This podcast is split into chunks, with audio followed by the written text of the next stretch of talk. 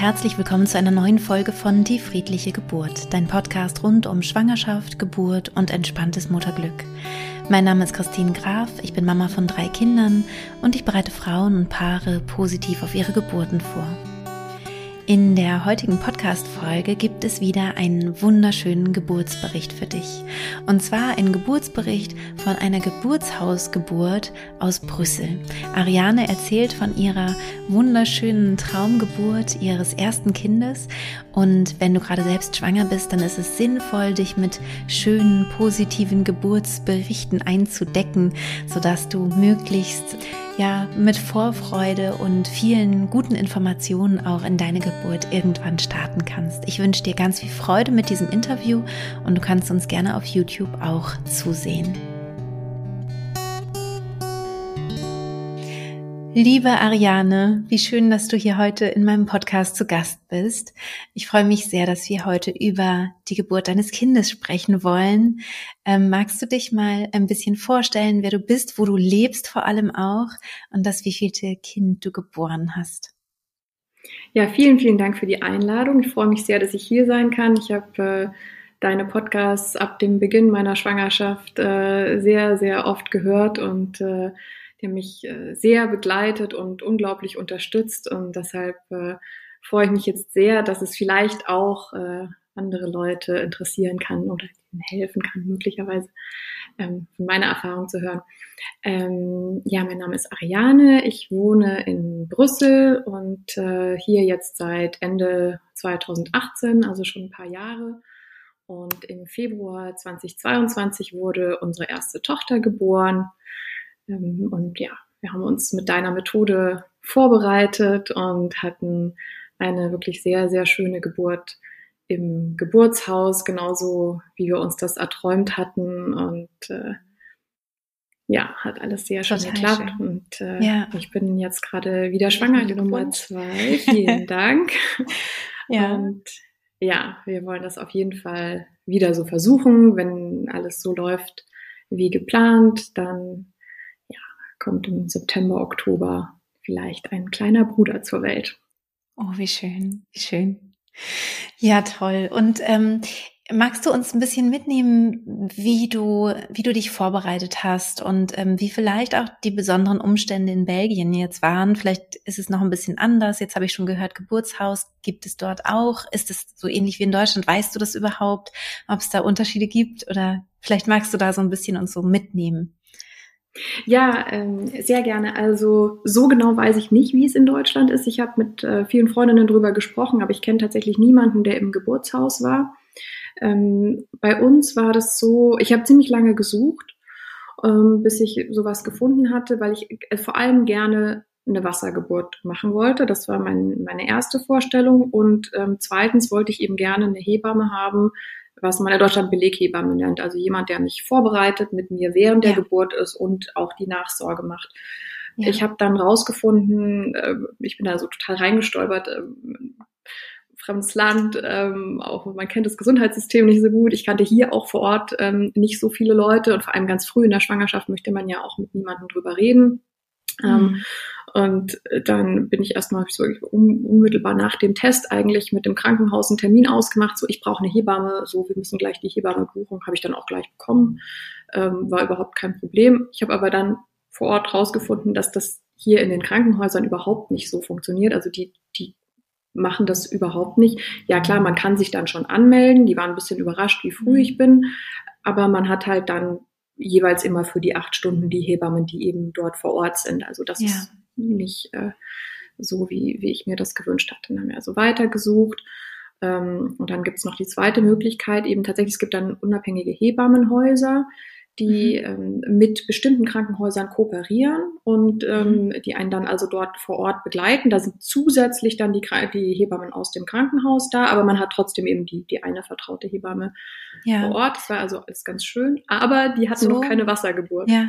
Ah, mhm. okay. Und so, so ist es auch in Deutschland übrigens jetzt für die, die zuhören. Also mit einer Beleghebamme kann man eben auch ähm, bei den Kliniken gucken oder bei der Klinik, die für einen in Frage kommen würde, zum Beispiel gucken, welche Beleghebammen gibt es da vielleicht, die dann mit mir dort in der Klinik zum Beispiel die Geburt machen würden. Und es gibt in Deutschland auch so ein System, das finde ich halt auch richtig toll dass es außerklinische Geburtshebammen gibt, ähm, also Hebammen, die außerklinische Geburten begleiten und dann auch noch zusätzlichen Beleg in der, ähm, einen Belegvertrag in der Klinik haben. Und das ist natürlich dann super toll. Also ich finde das absolute, also besser geht's quasi nicht, weil man kann dann halt zu Hause beginnen und dann kann man immer noch jederzeit eben auch in die Klinik wechseln, wenn man das Gefühl hat oder ne, man merkt, man müsste mal wechseln, es wäre jetzt doch sicherer, kann man dann eben mit dieser Hebamme zusammen wechseln und dort mit dieser Hebamme weiterarbeiten.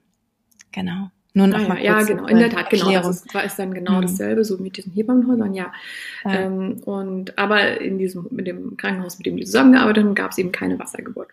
Mhm. Äh, und dann hatten die mir wirklich ganz am Schluss, also Geburtstermin war am 13. Februar, errechneter und ähm, im Ende November haben wir dann die Empfehlung bekommen für dieses Geburtshaus, wo das eben möglich ist. Ah, und, mhm. äh, und tatsächlich, durch einen glücklichen Zufall hatten die noch einen Platz frei. Die nehmen pro Monat nur zwei Geburten.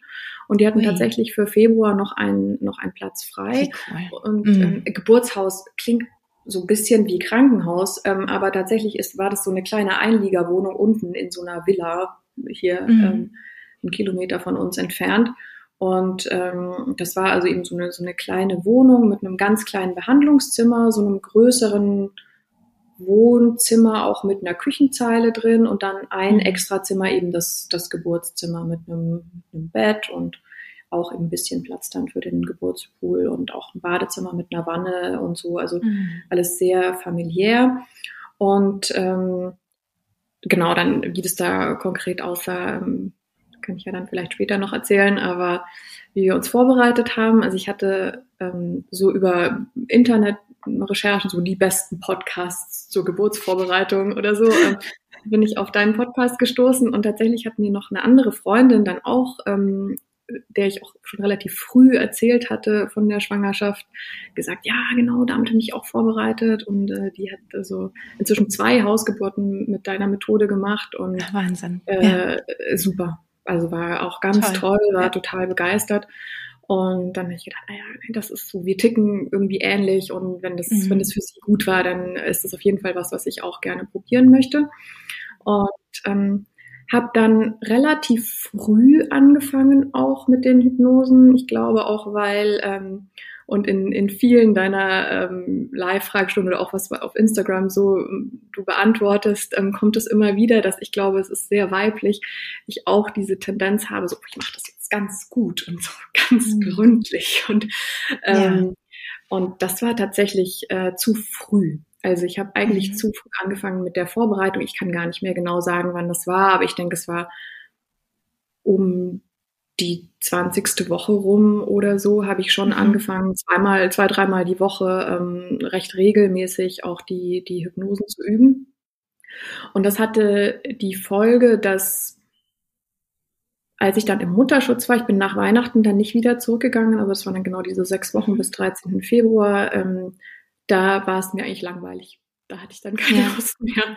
Ähm, das ja. war dann für mich auch nicht die schöne Pause, sondern es war dann ja. so, ach, das ist jetzt auch noch so, ich hatte hier so eine Liste mit zwölf Sachen jeden Tag, jeden Tag Yoga, mhm. jeden Tag 10.000 Schritte und so, was man sich alles so, so einredet, ja. Ähm, mhm. Jeden Tag sechs Datteln essen und also so diese ganze Liste.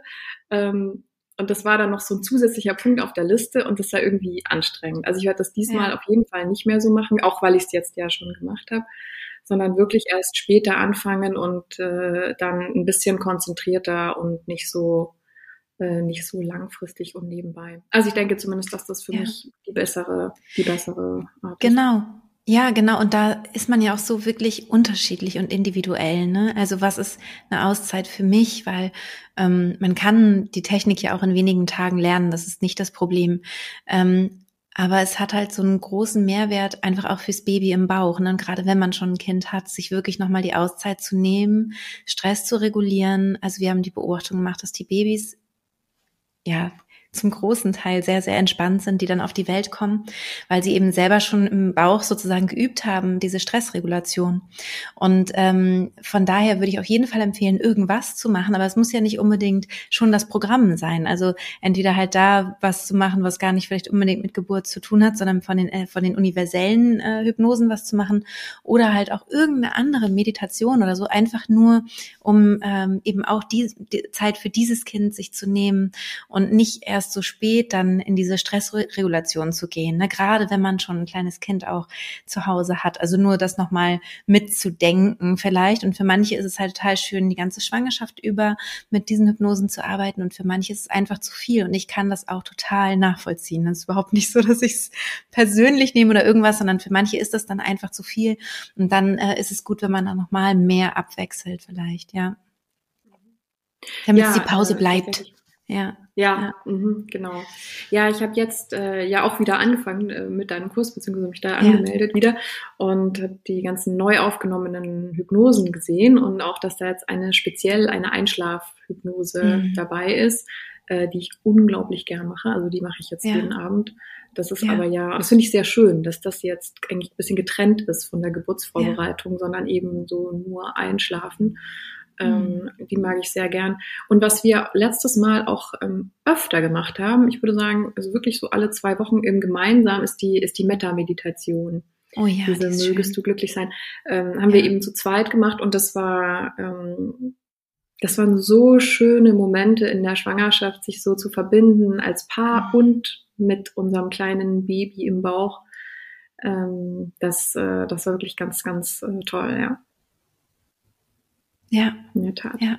Und ich glaube, das ist so ein bisschen auch die, die Idee dahinter, ne, dass man so viel Auswahl hat, dass man einfach schauen kann, was, was passt gerade. Und das muss dann gar nicht immer dieses, mit diesem Trainingsgedanken sein, ne? Ich muss jetzt noch die 10.000 Schritte machen. Ich muss jetzt noch trainieren, sondern nee, ich nehme mir jetzt wirklich eine Auszeit und das, was uns jetzt gut tut, das machen wir. Und vielleicht ist es eben wirklich die Meta-Meditation und es gibt auch eine Partnerhypnose jetzt zum Beispiel, die man machen kann, wo man gemeinsam sozusagen zum Baby reist oder es gibt die, ähm, die Traumreise zum Geschwisterkind für das größere Kind schon. Das ist auch, kann total schön sein.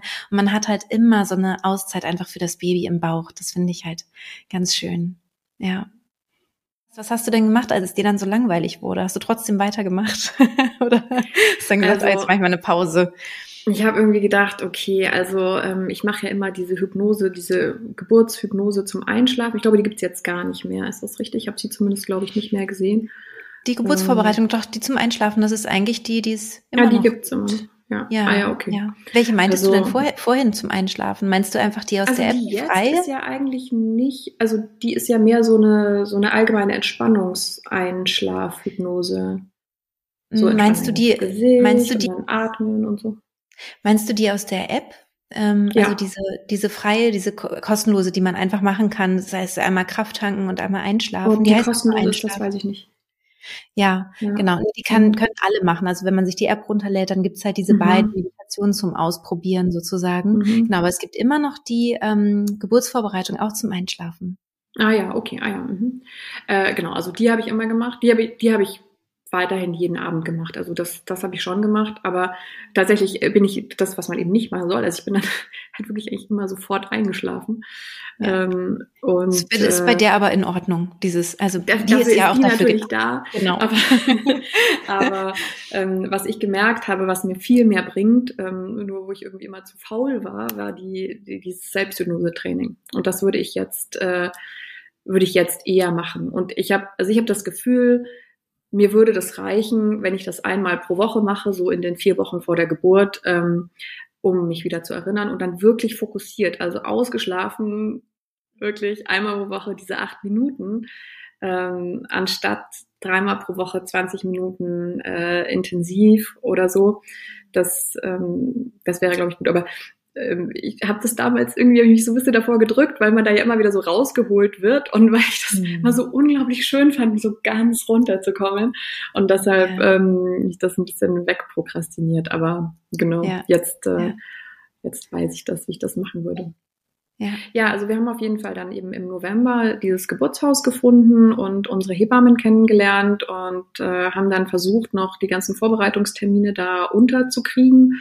Äh, wir ja, waren dann irgendwie zum Teil zweimal die Woche da und haben alle möglichen Sachen mit denen besprochen. Das war wirklich sehr schön. Und als es dann langsam Richtung ähm, errechneten Termin ging, hat sich also noch nichts angekündigt. Es war eigentlich, ich habe mich auch gut gefühlt, ich war fit. Äh, ich hätte auch nicht sechs Wochen vorher schon in Mutterschutz gehen müssen. Also meine Chefin hat mir schon gesagt, oh, du wirst dich total langweilen und so weiter. Man muss dazu sagen, äh, da wo ich hier arbeite äh, in, der, in der Europäischen Kommission, ist das sehr unüblich. Also die meisten Leute gehen eher so eine Woche vorm Termin oder so, wenn es ihnen jetzt sonst gut geht. Wahnsinn. Ja, ja. Ähm, weil man eben, man hat eben fünf Monate Mutterschutz und das ist nicht wie in Deutschland, dass man die 14 Wochen halt, die sechs Wochen vorher auf jeden Fall hat, sondern ähm, das wird dann eben hinten dran gehängt, was man vorher nicht nimmt und deshalb gibt es dann einen, einen gewissen Anreiz. Aber naja, auf jeden Fall, das, ähm, weil es mir halt gut ging. Also ich hatte keine, äh, keine Einschränkungen oder so, aber naja, gut. Ähm, und dann, also der Termin kam und ging und es passierte also nichts. Und dann äh, zu Beginn der 41. Woche wurden dann alle so ein bisschen angestrengter, also äh, vor allem die Hebammen und unsere Familien haben wir ein bisschen ignoriert, aber die, die haben uns auch größtenteils in Ruhe gelassen. Ähm, aber es war dann, also der, der Termin war ein Sonntag gewesen. Das heißt, äh, also 41 plus 1 war dann, war dann Montag, da waren wir im Krankenhaus. Dann waren wir am Mittwoch nochmal im Krankenhaus und äh, auch eben dazwischen immer noch bei den Hebammen und äh, also eben im Krankenhaus zum CTG schreiben, sah alles super aus, ähm, Fruchtwasser in Ordnung, Plazenta in Ordnung, alles, alles wunderbar. Aber ähm, die Hebammen hatten mir dann gesagt, ja, also ähm, in Belgien ist es so, euer errechneter Termin ist ja am Sonntag und zwei Wochen, also 42 plus 0, muss in Belgien eingeleitet werden. Da das bei euch ein Sonntag ist, wird es vorverlegt auf den Freitag. Und das hat mir sehr widerstrebt. Ich habe mich zuerst noch nicht so intensiv damit auseinandergesetzt, weil es war irgendwie noch so, wer weiß, ja, vielleicht geht's ja heute los. Ähm, aber als es dann eben der Mittwoch vor diesem Freitag war, hat mich das dann schon so ein bisschen belastet und wir waren eben am Vormittag nochmal im Krankenhaus und da wurde uns auch gesagt, nee, also Muttermund ist ganz geschlossen und äh, hier tut sich überhaupt nichts. Und ähm, an dem Nachmittag ging es mir dann ziemlich schlecht, also äh, wirklich psychisch, weil ich das Gefühl hatte, ich verliere ein bisschen die Kontrolle über die Situation. Ja. Ähm, auch ja, also ähm, so, ich muss jetzt einleiten, obwohl ich das Gefühl habe und also wirklich weiß, es geht meinem Baby gut und äh, es gibt eigentlich überhaupt keinen Grund, äh, aus medizinischer Sicht jetzt hier was zu machen. Das ist nur, weil der Kalender so liegt, dass es jetzt hier statt Sonntag ja. der Freitag werden muss. Ähm, da habe ich mich schon sehr dagegen gesträubt mhm. und, ähm, und ich mich so machtlos gefühlt. Und dann dieser, äh, dieser Mittwochnachmittag, auch der Weg nach Hause von dem, äh, von dem Krankenhaus war, da habe ich dann äh, geweint und also war irgendwie so wirklich, mhm. ging es mir gar nicht gut. Ähm, und dann habe ich auch mit deinen tollen Hypnosen wieder zu mir gefunden und äh, einfach auch ähm, meinem, meinem wundervollen Mann, der da schon frei hatte, dann in der Woche gesagt, so ich bin jetzt, ich bin jetzt einfach mal zwei Stunden weg, so ich bin jetzt im Bett und äh, ja. für mich und ähm, und da ist mir wirklich bewusst geworden und das muss ich sagen, das ist echt auch dank deiner ganzen Podcast-Folgen, auch zur S3-Leitlinie und äh, zu der neuen äh, S3-Leitlinie. Und ähm, ganz viele von deinen Folgen gehen in die Richtung, ähm, die werdenden Mütter zu informieren und aufzuklären und zu bestärken, in, in ihren, für ihre eigenen Bedürfnisse einzutreten. Und mir ist im Laufe dieser, ähm, dieser, dieser Hypnosen und dieser Meditation wirklich klar geworden, was mache ich hier eigentlich? Ja? Wieso lasse ich mir von irgendjemandem vorschreiben, wann ich die Geburt einzuleiten habe? Ich, nein, das ist, mhm. das ist mein Körper und ich entscheide das. Und fertig. So. Mhm. Und ähm, dann sind wir am nächsten Tag hatten wir nochmal am Donnerstag, dann Nachmittag hatten wir nochmal einen Termin in dem Geburtshaus mit den Hebammen. Äh, die wollten so ein Einleitungsritual versuchen mit nochmal Akupressur und äh, Eipolablösung und Massage und also nochmal das ganze Programm. Ähm, und zu Beginn hatten wir wieder die Diskussion, ähm, ja, also morgen ist ja dann, also morgen um 7 Uhr ist dann, haben wir jetzt den Termin für euch ausgemacht im Krankenhaus, ist dann die Einleitung und so. Und ich so, ja, ähm, genau, also ich wollte nur noch mal äh, klar machen, dass ich das, dass ich das nicht möchte. Also ich werde morgen nicht, äh, wir werden morgen nicht die Einleitung machen. Und äh, dann hat sie wirklich ein bisschen komisch reagiert. Diese eine etwas jüngere Hebamme, die da noch alleine da war, die ältere kam dann eben, ähm, meinte so, ah ja, ich habe schon befürchtet, dass es da ein Missverständnis gibt. Na, na, na, weil das ist wirklich verpflichtend, diese Einleitung. Und ich so, wer ist denn hier wozu verpflichtet? Das kann ja nicht sein. Also ich bin bestimmt nicht verpflichtet, die Geburt einzuleiten. Das glaube ich nicht. Ähm, und da hat sie ein bisschen hin und her diskutiert und dann kam, und ich habe auch gesagt, ich unterschreibe euch alles. Ne? Also ich verstehe schon, dass ihr die Haftung dafür nicht unternehmen, übernehmen könnt, das ist mir völlig klar. Ja. Aber, ja. Ähm, aber ich schon. also, ähm, und dann, dann kam die, die etwas erfahrenere Hebamme dann äh, dazu und die war jetzt auch nicht gerade happy meiner Entscheidung, hat aber doch akzeptiert, dass es meine Entscheidung ist und hat gesagt, okay, mhm. ähm, wir versuchen am Montag für dich einen Termin zu, zu organisieren. Weil ich habe auch gesagt, also ich, ich bin jetzt ja auch kein Arzt und ich möchte jetzt auch nicht irgendwelchen Quatsch machen, aber ich finde, ob jetzt Sonntag oder Montag, wenn also bei mir alles in Ordnung ist, die drei mhm. Tage, die möchte ich bitte haben für meine Tochter. Das ist mir wirklich wichtig. Mhm. Und ähm, auch weil ich wirklich eine Geburt haben wollte, die, wenn es irgendwie geht, ohne Einleitung startet. Ähm, das mhm. war auch wirklich mein, mein dringender Wunsch. Und die meinte dann, ja, okay, also ähm, wir vermerken das in unseren, in unseren Akten, dass wir dich darauf hingewiesen haben, dass es eben die, die offizielle Empfehlung ist, das so zu machen. Dann fangen wir jetzt an mit dem Einleitungsritual. Und, und das, also, da ist so eine Last von mir abgefallen, weil ich endlich das Gefühl hatte, jemand, ich habe eine Stimme in diesem ganzen Prozess und jemand hört ja. mir zu und und respektiert mich und ähm, das, äh, das war wirklich toll. Und ich reite so lange auf dieser, auf dieser ganzen Vorgeschichte rum, weil das ähm, für mich wirklich ein, ein ganz essentieller Punkt an der ganzen Geburt war und weil ich wirklich das Gefühl habe, dass die Vorbereitung, insbesondere eben mit, äh, mit deinem Kurs und deinen ganzen Podcasts, ähm, mir ermöglicht hat, da so, da so aufzutreten, weil es wirklich nicht einfach ist als medizinischer Laie und ja auch jemand, der erstens mal zum ersten Mal Mutter wird und dann natürlich, natürlich das Beste will für das Baby, ähm, so, sich so gegen den angeblich medizinischen Rat äh, zu stellen, wobei es eben kein medizinischer Rat war, sondern ein Kalenderrat. Ähm, genau, und diese, ja, ja, diese Unterscheidung ist halt wichtig, ne? Dass, also, dass du das auch nochmal so rausstellst, ne? dass du immer hast checken lassen, wie geht es deinem Körper, wie geht es deinem Baby, ist noch genug Fruchtwasser da, ist die Plazenta okay? Ist alles wirklich in Ordnung? Sind die Herztöne gut? Und zusätzlich noch auf dein, auf dein Bauchgefühl gehört hast, ist mit meinem Baby alles in Ordnung? Ja, ich habe ein richtig gutes Gefühl dazu. Alle Werte sprechen auch dafür, dass alles in Ordnung ist. Ne?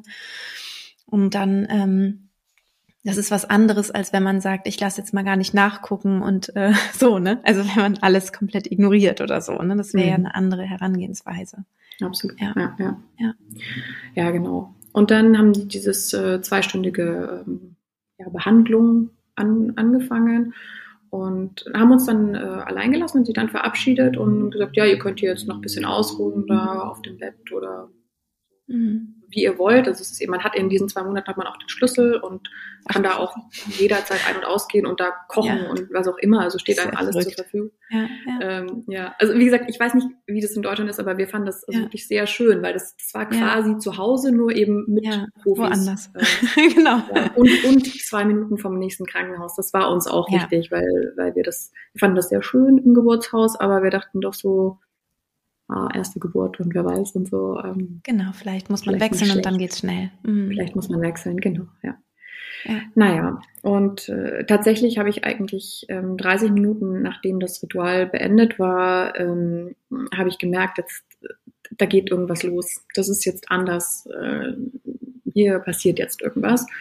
Und hatte dann ziemlich sofort das Bedürfnis, auch wirklich ganz für mich zu sein. Ähm, habe dann auch ähm, meinem Mann gesagt, ähm, wir hatten das eben vorher so, so besprochen, so, also du bist jetzt dran. Äh, ich, bin, ich bin jetzt raus, ne? Also ähm, Tschüss. Tschüss. Und äh, ähm, dann hat er gesagt, ah, okay, ähm, was soll ich denn jetzt machen? Äh, soll ich jetzt dann, dann soll ich, jetzt, soll ich noch warten? Soll ich jetzt die Tasche holen? Oder ähm, wie willst du es gerne? Und ich so, du, keine Ahnung, ich bin jetzt raus. Voll gut. Ja, mach und, einfach. Ähm, ja. Und dann ist er, ich habe mich wirklich, es hat mich irgendwie gestresst, da jetzt noch Entscheidungen zu treffen. Ich so, nee, also mhm. das kriegt er auf jeden Fall hin jetzt, was auch immer er entscheidet, ist auf jeden Fall richtig. Ähm, und er ist dann nach Hause gefahren, hat unsere Tasche geholt, weil wir waren ja dann nur zu dieser Behandlung. Ne? Es war ja nicht geplant, dass jetzt da irgendwas passiert. Ähm, und, ähm, und, und dann äh, in, der, in der Stunde, in der er weg war, ähm, konnte ich mich super konzentrieren. Das war wirklich toll. Also ich habe direkt angefangen dann ähm, mit, der, mit der Geburtsmeditation und ähm, hatte ziemlich von Anfang an auch ähm, circa alle fünf Minuten Wellen, weil äh, man merkt es ja ganz schön, wenn die, wenn die Meditation zehn Minuten ist und so auf jeden Fall zweimal äh, in diesen zehn Minuten. Also schon von Anfang an relativ regelmäßig. Aber äh, die Hypnose hat, hat in, diesen, in dieser Anfangszeit hervorragend geklappt. Also ich war wirklich ähm, super entspannt so entspannt, dass äh, auch als mein Mann dann wieder da war, er den Hebammen erstmal geschrieben hat, so ja, es hat jetzt irgendwas angefangen. Ähm, also sie hat so alle 15 Minuten ungefähr wahrscheinlich äh, Wellen. Und vielleicht. Vielleicht, man weiß es nicht genau. ähm, und das daran hatte ich dann in dem Moment überhaupt nicht gedacht. Natürlich, also ich habe überhaupt nichts mehr gedacht, ich war nur noch so bei mir. Ähm, aber dann irgendwann, ich habe mich dann auch relativ schnell ähm, übergeben und musste dann mal aufs Klo. Und durch dieses Aufstehen bin ich immer wieder rausgeflogen. Mhm. Und ähm, oder teilweise zumindest, so konnte manchmal nicht so gut unten bleiben. Und ähm, das war äh, sehr interessant, weil ich da wirklich das gemerkt habe, was du auch beschreibst, dass man dann eben auf einmal merkt, so, oh, was ist das denn? das, das wollen genau. wir ja gar nicht. Wir wollen ganz schnell wieder zurück in die Hypnose. Ähm, also das war wirklich ein ganz, äh, ganz anderes Gefühl dann ähm, ja. ohne, ja. ohne diesen, diesen tiefen, entspannten Zustand. Ich weiß noch, dass ich nach ähm, der Geburt mhm. halt wirklich dachte, so, das ist ja ein Wahnsinn, das Frauen durchmachen zu lassen, ohne diesen Zustand. Das ist ja, also ich, mir kam das dann so, mhm. so irrsinnig vor, weil ich so dachte, das ist ja so ein Unterschied, ne? Mhm. Ich war mhm. ja auch zweimal kurz rausgeflogen und habe dann diese volle Wucht wieder, ah ja, das kenne ich, nee, schnell wieder runter. ja. Muss ja nicht sein. genau. Ja, genau. Ganz genau. Ja. ja. Ach ja, ähm, zur Visualisierung äh, wollte ich noch sagen, sie hatte tatsächlich die Hebamme bei diesem, bei dieser Einleitungs Einleit Ritual klingt irgendwie so schamanisch, also es war wirklich halt eine medizinische Behandlung letztlich. Ja, ähm, ja. Bei dieser Einleitungsbehandlung ähm, hat sie mir auch gesagt, ich soll doch die Öffnung des Muttermundes visualisieren. Mhm. Und das habe ich auch gemacht und sie so, boah, krass, das ist ja, jetzt mach noch mal, boah, krass. also das, hat wirklich, sie hat das mhm. richtig gespürt und sie hat gemeint, das hat, mhm. also es war so ein Unterschied. Das fand ich ja. faszinierend. Also, ja, äh, ja, der Körper ja. reagiert. Der Körper mhm. reagiert auf unsere Vorstellung. Es ist wirklich irre. Mhm. mhm. Ja. Ja. ja, das ist das ist toll, weil meine Mutter äh, sagt das schon mein ganzes Leben lang und mhm. ähm, ich immer so, jetzt glaubst du ihr endlich bestimmt. und jetzt glaube ich ihr endlich genau. Also äh, habe ich auch noch mal sehr viel gelernt. Ähm, wie glaube ich alle Leute, die die Eltern werden, noch mal sehr viel dazulernen. Ja, vor allem über sich selbst.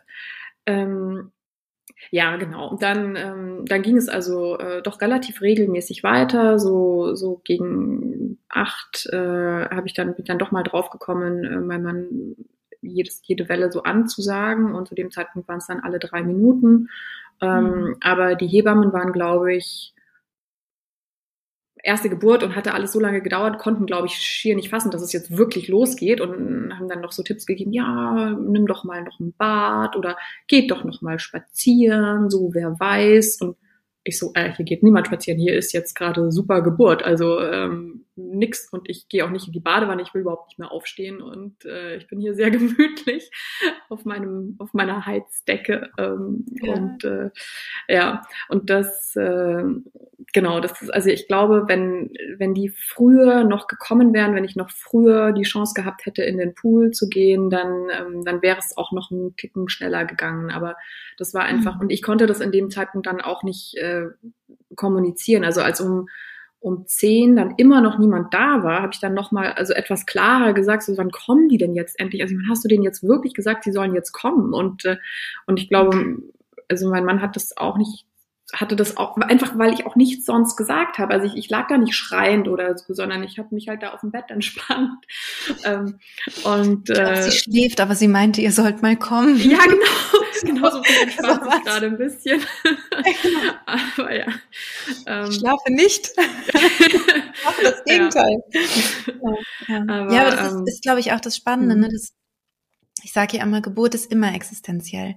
Also es ist egal, ob man jetzt da eine ganz tolle Geburt hat oder eine schreckliche Geburt, es ist immer etwas wirklich wirklich existenzielles, sehr, sehr intensives.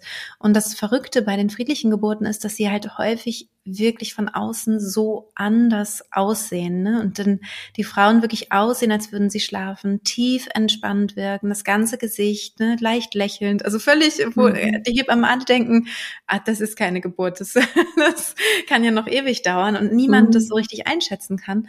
Und die Frauen innerlich wirklich krass arbeiten, ja, und das anstrengend ist. Mhm. Und ja, das ist aber wie so, ist auch ein Frieden, ne? dieser innere Frieden. Deswegen heißt mhm. es ja die mhm. friedliche Geburt. Im, im mhm. Idealfall ist es ja so. Mhm. Und die ganze Atmosphäre wird dadurch auch so friedlich irgendwie, aber es ist trotzdem einfach anstrengend. Ja. Mhm. Ja, ja, total. Kommt denn ähm, da jetzt mal jemand? Da ja, wirklich. Ja. genau.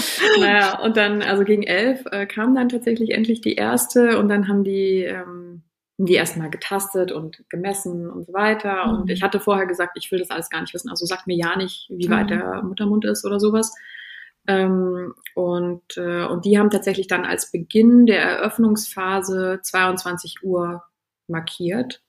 Also das vorher, ich habe ein bisschen meine Zweifel mit diesen Phasen. Ich bin überhaupt keine Expertin, aber also ich habe keinen entscheidenden Unterschied gemerkt zwischen, also es wurde einfach eher so graduell mehr. Ähm, so ab 17 Uhr, sagen wir mal, hat es angefangen. Äh, ich würde jetzt nicht sagen, okay, 22 Uhr war jetzt, hat jetzt irgendwas dann richtig angefangen. Also nee. Aber okay. Nee. Das ist ja auch so ja. nicht. Das ist ja nur offiziell, damit man irgendwie ähm, dann so ein bisschen auf die Uhr guckt. Ich weiß nicht, wie es in Belgien ist, aber in Deutschland ist es mhm. so, dass die Eröffnungsphase erst ab, ich glaube, fünf oder sechs Zentimeter offiziell beginnt, damit mhm. dann man den Frauen keinen zeitlichen Druck vorher macht, damit sie halt nicht an Venentropf kommen und so weiter. Es ist eigentlich pro natürliche Geburt und den Frauen Zeit zu lassen. Deswegen nennt man die Latenzphase halt so lange Latenzphase, obwohl das schon längst eigentlich die Eröffnung auch ist, weil man halt weiß, dass die ersten Zentimeter auch gut und gerne viele Stunden dauern dürfen und das auch vollkommen okay ist. Und solange es der Frau eben gut geht und sie keine Hilfe von außen braucht, muss man auch jetzt nicht dann eingreifen oder so. Darum geht's eigentlich eher. Ah ja, ja, das macht, das macht mhm. Sinn, ja. Ja, ähm, und dann haben die eben angefangen, den Pool aufzubauen und dann, bis da tatsächlich dann Wasser dran, drin war, was halb eins oder sowas. Mhm. Und zu der Zeit waren die Wellen dann schon ziemlich intensiv und ähm, ich war dann sehr froh, in den Pool zu können.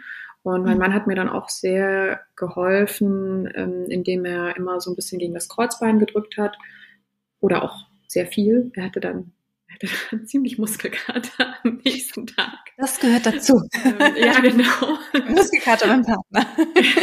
ja, ähm, das war super, als wir das dann rausgefunden hatten.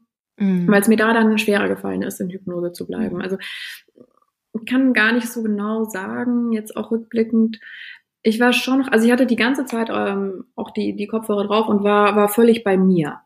Mhm. Das, äh, das ja. Aber ich habe auf jeden Fall dann auch äh, Schmerzen wahrgenommen. Also das war dann, mhm. hat dann irgendwann schon aufgehört, so ganz schmerzfrei zu sein. Am Anfang habe ich wirklich diese Dehnung gespürt und den Druck. Mhm. Ähm, aber später, ich kann es nicht mehr genau sagen, wann das dann angefangen hat, aber später war es schon, ähm, war es schon auch schmerzhaft. Aber, aber eben nie oh, ich habe mir den Finger abgeschnitten, schmerzhaft, oder ich habe mir das Bein gebrochen, schmerzhaft oder so, sondern immer so, oh ja, es geht voran und so, ja, also das war, war immer eigentlich ein, eine positive Empfindung, weshalb ich auch so schöne Erinnerungen habe an diese Geburt. Also jedes Mal, wenn ich dran zurückdenke, bin ich so glücklich und äh, freue mich so, dass ich das vielleicht hoffentlich ja. nochmal erleben darf. Ähm, also ja. das ist eigentlich das Schönste daran, dass es äh, für mich so eine, so eine tolle Erinnerung geworden ist, dadurch. Ähm, ja. ja. genau. Also es ging dann eben so Stück für Stück weiter in, in, in Belgien. Ich weiß nicht, wie das in Deutschland ist, muss man äh, spätestens nach zwei oder zweieinhalb Stunden aus dem Pool. Das hat irgendwie irgendwelche Kreislaufgründe, glaube ich. Ähm, das war, insofern kann ich doch sagen, dass ich doch in Hypnose war, weil das fand ich überhaupt nicht cool, weil mich hat dann eine Welle erwischt, als ich gerade so am Rausklettern war und eben dann nicht mehr so tief drin. Und das war dann wieder so, oh mein Gott, was, ja. was machen diese Leute mit mir? Wieso darf ich nicht einfach äh, da jetzt drin bleiben? Ist doch egal, ja, da ist das Wasser halt kalt oder was auch immer das Problem war. Ähm, mhm. Aber naja, ich bin dann wieder raus und dann äh, hat sie, äh, die Heber mich nochmal untersucht, eine von den beiden, und ähm, gesagt, nee, okay, also ab jetzt kannst du mitschieben. Also jetzt, äh, jetzt geht's dann richtig los. Mhm. Und ja, und ja, dann kann es gut sein, als du, was du als schmerzhaft empfunden hast, dass das eben die Übergangsphase war, ne? dass da einfach diese so zwischen. Das war nur eine Welle eigentlich. Ah, okay. Nur die eine ja. Welle, wo ich da so stand. Ja, okay. so, ich hatte ein Bein im Pool, ein Bein schon auf dem ja. Hocker und so. Und das war, das war nicht so nee, ich meine vorher, du meintest ja gerade, irgendwann wurde es dann doch so intensiv, dass du das Gefühl hattest, ah, das waren schon Schmerzen, aber gut. Ähm, mhm. Trotzdem noch, also gut mhm. zu handeln. Und es kann halt schon so dieses, diese Übergangsphase ist manchmal so, dass die sich einfach noch mal ein bisschen anders anfühlt, noch mal intensiver ist und man so denkt, boah, wenn das jetzt noch ja. krasser wird, dann mhm. schaffe ich es vielleicht irgendwann nicht mehr. Also, mhm. ne? also mhm. und im mhm. Idealfall bleibt man mal da, da drunter, also dass man das Gefühl hat, nee, ich mhm. schaffe das, ich bin noch gut, mhm. gut dabei, so. Nicht ja. überfordert sozusagen. Ja. Ja, ah, ja, das kann gut sein, ja. Ähm, ja, und dann haben wir eben da so kurze, kurze Pause gemacht und dann habe ich immer gesagt, wann kann ich wieder in den Pool? Wann kann ich wieder in den Pool? Und dann haben sie mich endlich gelassen. Äh, ich war wahrscheinlich letztlich nicht so lange draußen, eine Viertelstunde oder so. Ich glaube, man muss einfach kurze Pause machen, um einmal zu checken, wo es ist noch gut. Okay, ist wieder rein. Ja, ja. Und ähm, ja, und dann, ähm, dann das Pressen und da habe ich ziemlich geschrien. Also ähm, wir haben ein paar kurze Videos von den ähm, von der Geburt und auch von von dieser Zeit und ähm, das war, äh, also wenn ich die Videos anschaue, denke ich mir echt so, oh mein Gott, was passiert mit dieser armen Frau? Ähm, aber es hat sich für mich ja. überhaupt nicht so angefühlt. Also ich habe wirklich, also ich meine, ich erinnere mich auch, dass ich äh, wirklich geschrien habe wie noch nie in meinem Leben, aber nicht aus Schmerz oder aus Angst, sondern weil ich nicht genau wusste, wohin mit dieser krassen Kraft, die jetzt ja. da gerade am Werk ist. Und ich hatte, ich hatte ein bisschen Angst, jetzt so mitzupressen, auch weil ich wirklich mh, mm, schon ziemlich oft gehört hatte, das wäre vielleicht auch ganz interessant von dir zu hören, wie du das siehst, dass man eigentlich halt nicht mitpressen soll, weil das so von alleine dann schon äh, schon geht und eher halt so bisschen den Körper machen lassen und ganz entspannen. Aber das war, also mhm. irgendwann am Schluss hat dann auch die Hebamme gesagt, so, okay, ich sehe, du hast sehr viel äh, Energie und Kraft. Versuch doch mal deine ganze Kraft, die du gerade ins Schreien verwendest, nach unten zu kanalisieren. Also das sehr nett formuliert. Da wohnten ja. ja. andere Leute auch in dem Haus, ne? Also die haben bestimmt nicht geschlafen in der Nacht, aber okay. Ähm, ja, und dann, und dann ging das auch äh, besser. Aber ich habe da irgendwie, ich hatte irgendwie so oft gehört, niemand soll das nicht machen. Ähm, ja. Genau, wahrscheinlich ähm, hast du das, äh, oder vielleicht hast du es gelesen in dem Hypnobirthing-Buch von Mary Mongan zum Beispiel oder irgendwie mit ja, ich hab's auch von einem anderen Insta-Account. Äh, ja. ja, genau, also wo es eher so um Hypnobirthing geht. Da, ähm, also die ursprüngliche Hypnobirthing ähm, Philosophie sozusagen ist, dass man eben das äh, Kind eigentlich ausatmet und gar nicht mitschiebt, mhm. gar nicht mitpresst. Das ist aber nicht von der friedlichen Geburt die Auffassung, sondern Manche Geburten sind äh, sehr, sehr stark und gerade wenn man das zweite oder dritte Kind bekommt, kann es sein, dass es auch durch den Geburtskanal sehr schnell geht und dass man da vielleicht auch einfach nur ausatmet oder nur ne, so, so mit dem Atem das begleitet und das Kind kommen kann. Also das gibt es schon. Ähm, meine Erfahrung war, dass das gar nicht möglich war. Ich habe das total versucht, nicht mitzuschieben mhm. und habe dann kam halt dieses Zittern und dieser Pressdrang, wo ich so merkte, scheiße, ich, also sorry Leute, aber das geht mhm. nicht. Hatte ja auch so einen viereinhalb Kilo Brocken da rauszuschieben mhm. und da hat mein Körper gesagt, ja, es ist sehr schön, was du hier versuchst, aber wir pressen jetzt mal ordentlich, ne? Wir schieben mal ordentlich mit. Und ähm, das fand ich auch cool von meinem Körper. Ich habe den auch irgendwie so hinterher aus so gedacht, wie cool ist der, ja, der einfach so, sich, so mir das Zepter aus der Hand nimmt, einfach macht, wie er denkt, dass es richtig ist. Und bei einer ersten Geburt ist es in der, also würde ich jetzt so sagen, aus, in der Regel so, dass wir mehr Unterstützung brauchen. Also das reine Ausatmen bei der ähm, Austrittsphase, bei einer Erstgebärenden, das könnte schon echt lang dauern dann. Also, und der Körper, es ist genau wie die Hebamme gesagt hat, du hattest ja ganz viel Kraft und wusstest nicht, wohin mit der Kraft. Mhm. Und dein Körper will eigentlich, dass du die Kraft genau dahin lenkst, ja. Und dann hat sie wahrscheinlich gesagt, mach mal den Mund zu ne? Und, und schieb mal mit stattdessen, als dass du diese ganze Kraft über den Mund ausweichen lässt. Und genauso würde ich es eben auch sehen, bis die Hebamme dann eben sagt, bitte jetzt nicht mehr pressen, weil das dann Dammschutz und wo es dann eben darum geht, dass es dann das Köpfchen oder der Po äh, dann eben ganz langsam dann geboren wird und dass man da ein bisschen sich zurückhält. Aber ansonsten go for it. Also meine, meine Auffassung ist, der Körper zeigt dir, dass da was passiert, der hat Kraft, der zeigt dir die Kraft, schiebt die Kraft nach unten. Das ist genau richtig. Also es ist eine sehr intensive Mitmachzeit. Zeit, finde ich. Hm, hm. Naja, sehr gut. Mhm. Ja, das hat dann auch, ähm, das hat dann auch unmittelbar funktioniert. Also dann ging es auch ähm, mhm. wieder ja. vorwärts. Insgesamt war die ganze Austrittsphase ähm, viel leichter zu managen als, als vorher. Also ich habe dann ja, ja, die Hypnose gewechselt ja. ähm, und war dazwischen eben immer wieder so, wie du das anleitest, äh, immer wieder so, ich so, völlig so über dem Becken ran, so total entspannt. Es gibt auch Fotos von mir und ich denke so, okay, die zeigen wir niemals irgendwem. Aber, ähm, aber ich bin einfach super entspannt, ne? einfach so total relaxed. Äh, ja, ja. gut. Ähm, und ähm, da, dadurch, das hat, hat einfach wirklich auch die Energie gespart. Ne? Also das äh, plus, dass es sehr schnell ging, für, auch gerade ja. für eine erste Geburt. Ähm, sie war dann ja. um, um fünf Uhr morgens, ähm, war sie dann da. Mhm. Und ja, also das, ähm, das Köpfchen, da hatte ich dann auch, ähm, das ging ziemlich lange, so vor, zurück, vor, zurück, wie das ja, glaube ich, mhm. auch normal ist, ja, glaube ich, auch so gedacht, um eben den, äh, den Damm möglichst langsam so zu dehnen. Und dann irgendwann bin ich aber doch ungeduldig geworden, weil ich immer so ein bisschen dachte, so, nee, ich will auf keinen Fall ins Krankenhaus, ich will auf keinen Fall ins Krankenhaus, nicht, dass da jetzt noch irgendwas ist mit Herztönen oder, oder was auch immer. Mhm. Ähm, Dabei war ich super schnell und wir hätten noch total viel Zeit gehabt, aber das war mir jetzt nicht so klar und ich wusste auch nicht, ob die Hebammen mir in dem Moment dann noch die Wahrheit sagen, weil die waren halt so total, ja, du machst es super und ganz toll und immer weiter und so mhm. und dann ich habe gesagt, so ist alles okay mit dem Baby, so, ja, alles ist super und dann war ich mir halt jetzt nicht sicher, wenn alles vielleicht auf 80 Prozent ist, ob sie das jetzt dann trotzdem gesagt hätten oder so. Auf jeden Fall, ich wollte dann ich wollte auf keinen Fall jetzt auf den letzten Metern noch irgendeinen Quatsch haben. Und dann habe ich gesagt, so, du mhm. kommst jetzt raus. Und dann habe ich sie rausgeschoben. Ähm, und ich hätte mir dann noch ein bisschen mehr Zeit lassen können auch. Also das, äh, das wäre auch völlig in Ordnung gewesen.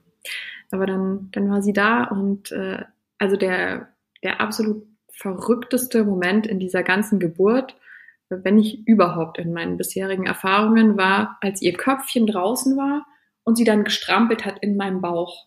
Ja, echt krass. Was ist denn das jetzt? Das ist ja, ja. total absurd. Also ich ja, habe hier die Hand auf ihrem ja. Köpfchen und es bewegt sich noch so, wie sie halt früher auch immer gestrampelt hat in meinem Bauch. Und jetzt hatte sie aber eben mehr Platz auch für ihre Beine. Genau. Und äh, das war das verrückteste Gefühl. Also das war wirklich äh, ganz, ganz weird. Ja, und dann war sie da und ähm, genau, war, war auch total entspannt und äh, sich dann gleich so angekuschelt und also hat auch nicht geschrien. Also genau, Babys sollen ja auch wirklich nicht schreien. Die, die Hebammen ähm, arbeiten auch ganz viel mit, mit Le Boyer und äh, hatten mir sogar das, das Buch äh, geschenkt dann auch so im Zuge der Vorbereitung. Ähm, ja, und das war, das war super. Ich, zu dem Zeitpunkt war ich dann äh, so ein bisschen, ich war die meiste Zeit gekniet mit den Händen so über dem, über diesem Plastikbeckenrand äh, was sehr angenehm war. Aber ganz am Schluss ähm, habe ich mich dann so ein bisschen nach hinten gesetzt in die Arme von meinem Mann und äh, es war so schön, weil dann kam sie hier so hoch und er war, hat über meine Schulter geschaut und ihr Hallo gesagt und ja. ähm, dann war sie da. Dann waren wir noch kurz im, im Pool ein paar Minuten und ähm, dann bin ich raus aufs Bett und äh, alles noch also mit Plazenta drin und mhm. so musste man dann irgendwie machen. Ähm, wir hatten eben ganz tolle Hebammen, die da auch mitgeholfen haben. Ich war so ein bisschen so, was mache ich denn jetzt? Und jetzt so ein glitschiges Baby irgendwie, ja. jetzt runterfällt.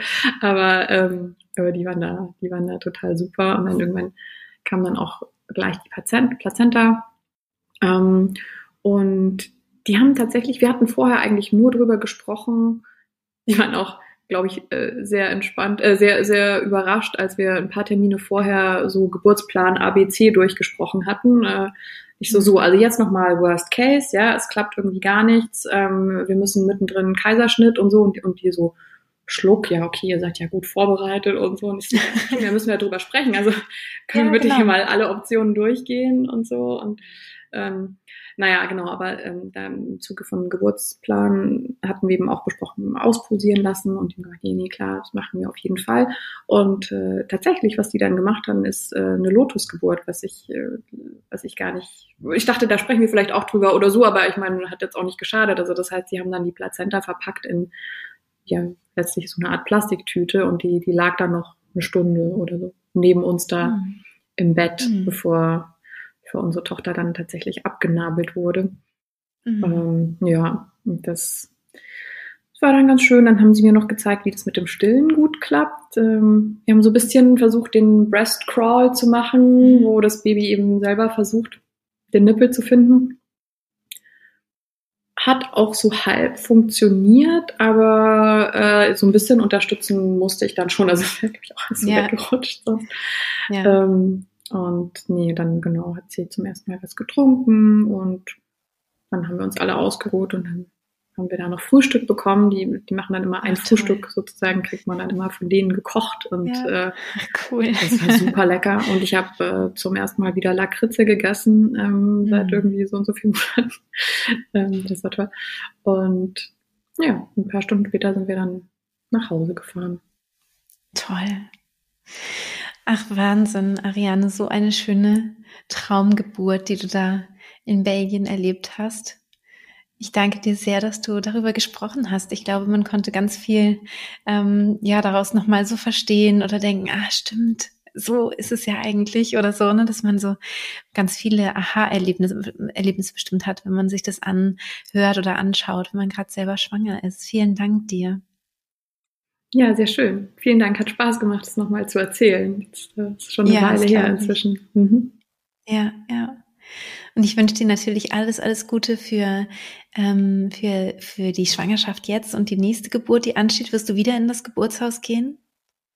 Ja, da sind wir gerade am Überlegen, weil leider sind die umgezogen. Und ähm, das Geburtshaus ist äh, jetzt eine halbe bis dreiviertel Stunde Autofahrt von uns entfernt. Mhm. Nachdem die erste Geburt schon relativ zügig war, bin ich mir nicht sicher, mhm. ob wir das machen wollen, zumal wir ja auch dann erst noch unsere kleine Tochter irgendwie betreut kriegen müssen, wenn es denn dann ja. losgeht.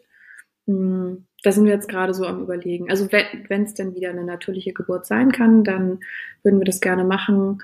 Wir überlegen auch vielleicht eine Hausgeburt zu machen, wenn das, ähm, wenn, wenn die Zeichen in die Richtung stehen.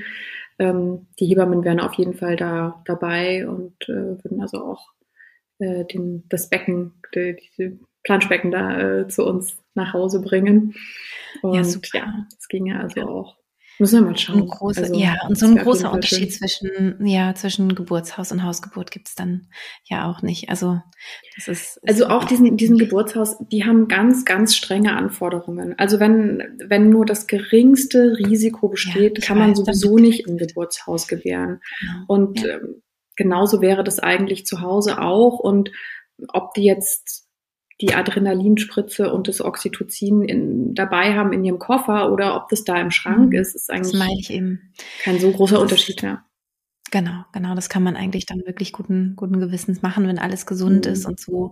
Ähm, und das Krankenhaus ja auch nicht so weit weg ist, offensichtlich, ne? Wenn, mhm. so wie du es vorhin erzählt hattest, ist das ja auch ja. alles nah beieinander und ja. ja. Ja, so ist es. Es ist echt, ähm, also wirklich sehr interessant auch zu sehen, wie, ähm, wie die, die Hebammen und diese außerklinische Geburtshilfe hier zusammenarbeitet mit den, mit den Ärzten, weil auch, also meine, meine Gynäkologin war dem nicht komplett abgeneigt, also sie hat zumindest nicht, wir haben es erst sehr spät gesagt, wir haben sie eigentlich erst so eine Woche vor dem Termin gesagt, dass wir, dass wir ins Geburtshaus gehen, wenn ich schon ein bisschen meine Zweifel hatte, wie sie, wie sie reagiert es war dann okay für sie und sie hat uns auch jetzt wieder genommen, obwohl sie sich wahrscheinlich schon denkt, dass wir das, wenn es dann möglich ist, wieder so machen. Ähm, aber insgesamt ähm, hat mir diese ganze Erfahrung wirklich sehr stark die Augen geöffnet, wie, mh, hm, wie viel noch zu tun ist in der, in der Geburtshilfe. Weil ich mhm. an mehreren Punkten wirklich das Gefühl hatte, äh, ich werde nicht gehört, meine Fragen werden nicht beantwortet, ich werde nicht ernst genommen. Also ich hatte, ich hatte Momente, äh, zum Beispiel mit meiner Frauenärztin, ähm, wo sie meinte, so ja, hier, ähm, nimm doch mal diese Teststreifen und mach mal jeden Tag so einen Test. Und ich so, äh, okay, was ist das denn? Ah, mach dir keine Sorgen. Du brauchst dir gar keine Sorgen machen. Ich so, okay. äh, ja, ich mache mir keine Sorgen, äh, nur ich würde gerne wissen, was das ist. Also kann man mir das nicht erklären? Bin ich da zu hysterisch oder zu dumm oder weiß ich nicht? Und das Gefühl hatte ich wirklich mehrfach. Also äh, es war ganz faszinierend. Das ist so, nee, mhm. nee, du dumme kleine Erstgebärende, so lass uns das mal managen. Ähm, auch als ich mit der Ärztin versucht habe, meinen Geburtsplan zu besprechen, ja. Also ich habe zum Beispiel gesagt, also ich möchte äh, zum Beispiel, dass die Nabelschnur auspulsiert, so. Ähm, dann hat sie gesagt, ja, das machen wir immer. Ja, okay, also das heißt wirklich, bis sie auspulsiert ist. Also ich möchte mindestens drei Minuten. Nee, länger als eine Minute machen wir nicht. Ja. ja. Äh, okay, also hat sich doch rentiert, dass wir drüber sprechen, weil offensichtlich ist da ja ein Dissens in gewisser Weise. Nee, länger als eine Minute machen wir. Okay, ich möchte, dass kein Zugang gelegt wird. Nee, der wird immer gelegt. Nee, das, also das, das kannst du nicht verhindern. Äh, äh, okay, also weiß ich nicht, also zuerst war sie super ungeduldig, dass ich überhaupt die Frechheit besaß, über meine Wünsche zu sprechen und äh, hat so getan, als sei das ja alles ganz selbstverständlich, was, äh, was mir wichtig ist. Mhm. Äh, und dann stellt sich raus, so selbstverständlich ist es eben überhaupt nicht. Und gut, dass wir darüber sprechen, weil umso mehr wird mir klar, dass ich eben wirklich ins Geburtshaus möchte und nicht in dieses Krankenhaus. Und ähm, das war eine ganz interessante Erfahrung, weil ich hatte das vorher nie und es passiert mir ehrlicherweise auch sonst nicht so oft. Also mhm. äh, im Beruf, normalerweise werde ich ernst genommen mit dem, was ich so sage. Und ähm, ich habe auch eigentlich keine Probleme, ähm, mir Gehör zu verschaffen. Also wenn, wenn du verstehst, was ich meine. Aber im Zusammenhang ähm, mit der Geburt und der ganzen Betreuung drumherum ähm, das war, das war eine faszinierende Erfahrung. Und deshalb, um nochmal drauf zurückzukommen, deshalb ist es eben auch äh, so unglaublich wichtig, die Arbeit, die du machst und andere Leute, die, ähm, die in dem Bereich einfach ähm, für Aufklärung sorgen, die, genau. die viele nicht von ihren Ärzten bekommen. Ja, das, ja, das ist mir auch wirklich, wirklich total wichtig. Ne? Ja, also dass man aufgeklärt ist, genau das. Ne? Und dann kann man ja so eine Entscheidung treffen oder so eine oder sagen, können wir einen Kompromiss finden oder hier in dieser Klinik ist es nicht möglich, können Sie mir noch mal erklären, warum nicht? Ne? Dass man mehr ja mit ins Boot geholt werden kann oder das auch ein bisschen mehr für sich einfordern kann, weil man weiß, woanders läuft es aber anders zum Beispiel. Ne? Wenn ich es gar nicht weiß, dann kann man mir ja sonst was erzählen. Und das erfahre ich halt auch immer wieder, dass den Frauen oft auch Dinge erzählt werden, die einfach so nicht stimmen. Und dann ist es natürlich sinnvoll, zum Beispiel diese S3-Leitlinie äh, zur vaginalen Geburt am Termin einigermaßen zu kennen. Also im Sinne von, was sind die wichtigsten für mich entscheidenden Punkte, über die ich mir Gedanken machen kann, was möchte ich, was möchte ich nicht. Und ähm, das kann ja ganz, ganz individuell ausfallen. Aber genau wie du sagst, ne, dass wir nicht von diesen selbstbewussten ähm, äh, Frauen, die irgendwie jeden Tag da ihren Job rocken und überhaupt ihr Leben meistern, ganz normal mhm. plötzlich in so eine hilflose, in so eine hilflose Opferposition gedrängt werden. Ähm, das muss wirklich nicht sein, ja. Ja, ja, absolut. Und es ist auch wichtig, da für sich einzustehen. Es ist gut, dass du das so, so gut gemacht hast. Ja. So ist das. Ich danke Vielen Dank, dir dass sehr. ich hier sein durfte. Das war wirklich sehr schön. Danke dir sehr für das Interview und danke, Ariane. Und alles Gute für dich, für euch. Und bis bald. Vielen Dank. Bis bald. Ja, das war's schon mit dem Interview mit Ariane. Ich hoffe, es hat dir gefallen. Du kannst mir sehr gerne auf Instagram folgen unter die.friedliche.geburt. Da wird es wieder einen Post geben zur heutigen Folge und ich freue mich schon jetzt auf deine Kommentare. Wenn du Lust hast, mal reinzuschnuppern in meinen Online-Kurs, dann kannst du das gerne tun. Es gibt einen kostenlosen Schnupperzugang, den du mal machen kannst und äh, den Link dazu, den packe ich dir natürlich gerne in die Show Notes. Du kannst aber auch einfach auf meine Website gehen oder meine App öffnen, die die friedliche Geburt heißt. Also beides heißt die friedliche Geburt. Alles bei mir heißt die friedliche Geburt. Und dann kannst du ganz kostenlos einfach den Schnupperzugang buchen und wirst danach auch nicht weiter behelligt von uns oder so. Es ist einfach wirklich kostenlos, unverbindlich zum Reinschnuppern. Ich freue mich auf jeden Fall sehr, wenn ich auch dich ein bisschen mehr noch an die Hand nehmen darf, als hier jetzt durch den Podcast. Wünsche dir von Herzen alles Liebe, möchte mich ganz herzlich bei Ariane bedanken für dieses tolle Interview und bis ganz bald. Deine Christine.